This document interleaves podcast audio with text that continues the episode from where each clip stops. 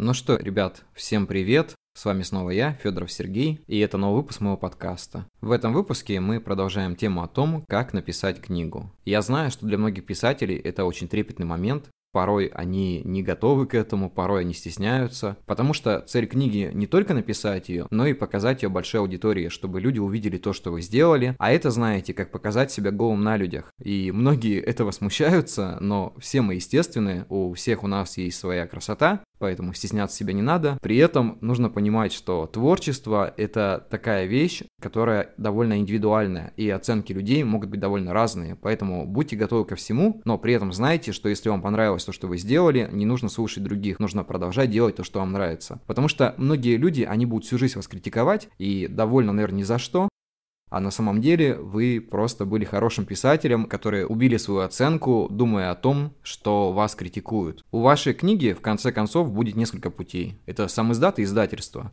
Я бы предложил начать с издата, потому что, с одной стороны, это довольно простой способ, но местами немного затратный, потому что сам издат все-таки просит своих денег, порой даже совсем не маленьких, поэтому помните о том, что в каждом городе свои расценки. И, кстати говоря, такой маленький совет, ищите маленькие издательства, потому что в них можно выпустить книгу намного дешевле, чем это делается, допустим, в той же самой Москве или в Питере или где-то еще. Потому что крупные издательства, естественно, в больших городах, у них совершенно другие расценки, намного выше, чем в регионах. Путь сам издата, он сложный тем, что порой вам придется продвигать книгу самому. Если точнее, то придется все это делать самому. Вы сам себе менеджер, сам себе писатель, маркетолог и так далее. Поэтому нужно набраться терпения, чтобы в конечном итоге продвигать ее, делать с этим что-то. Но я уверен, что у вас все получится, потому что если вы видите цель, то все остальное становится просто деталями. И я думаю, для каждого писателя интересен сам путь, потому что это огромный обширный опыт, который учит вас чему-то новому. Потому что если с первого раза не получится, то со второго раза вы обязательно все это сделаете,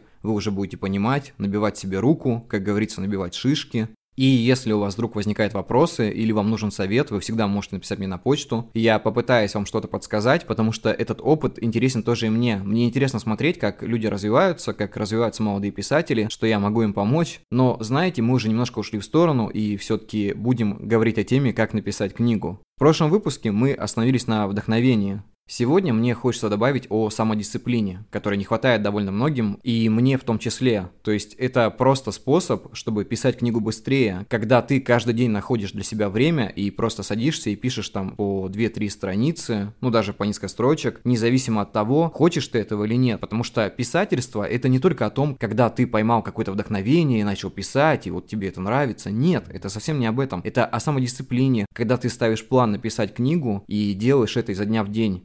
Когда я писал Вселенский район, я писал каждый день буквально там по главе. Потом я редактировал на следующий день и в тот же день писал новую главу. И так я написал книгу буквально за полтора месяца, потому что мне это было интересно, потому что я старался как-то повышать свой навык и делать это изо дня в день, не останавливаться. А сейчас бывают моменты, когда я, допустим, могу полтора месяца вообще не писать. И знаете, это немножко даже стрёмно и страшно, потому что ты все дальше отдаляешься от сюжета, и когда ты возвращаешься, ты уже его немножко забываешь. Я считаю, что это неправильно, потому что любая книга, она как в том выражении, выражении «куй железо, пока горячо». И пока из вас вот это идет, не нужно терять этот момент, нужно заставлять себе это делать, находить время, расписывать себе какой-то график написания книги. Допустим, днем вы работаете, а вечером после работы вы уделяете там полчаса или час, чтобы написать что-то. И тогда действительно все начнет получаться. Не нужно оттягивать эти моменты, просто делайте, и вы увидите, как ваша книга, словно картина, начинает складываться из каких-то деталей ваших мыслей и превращаться во что-то полноценное. Многие спрашивали про раскрутку книги, но я хочу сделать это отдельным подкастом, потому что тема довольно длинная, об этом нужно говорить и рассказывать из своего опыта, но мне хочется вкратце сказать, что раскрутка книги, она не такая уж и дорогая, и если у вас есть знакомые, которым это интересно, и вы готовы часть своего первого тиража просто раздать людям, потому что это работает как сарафанное радио. Один прочитал, другому рассказал, третьему стало интересно, и таким образом книга попадает в информационное поле. Поэтому не жадничайте и старайтесь первые свои экземпляры все-таки давать близким людям, там, знакомым, кому это действительно интересно. Я думаю, что людям будет приятно, в первую очередь, это память, а во-вторых, это ваша идея, как зернышко, распространяется среди ваших знакомых, и, соответственно, вы набираете хоть какую-то аудиторию, которая в дальнейшем поможет вам в развитии как писателя. У вас будут постоянные читатели, как ни крути, которые в дальнейшем захотят уже приобрести вашу книгу. Только не нужно каждую свою книгу, когда выпускаете, раздавать, потому что люди начинают наглеть и просить ее бесплатно, а это как-то, ну, я не знаю, это некрасиво, потому что вот один раз дали бесплатно, подарили, второй раз ты уж соизволь, пожалуйста, ее купить. Ну, вложить в писателя, чтобы помочь ему в развитии творчества. Все равно как бы каждый писатель должен зарабатывать хоть какие-то деньги, там, хоть маленькие, но зарабатывать.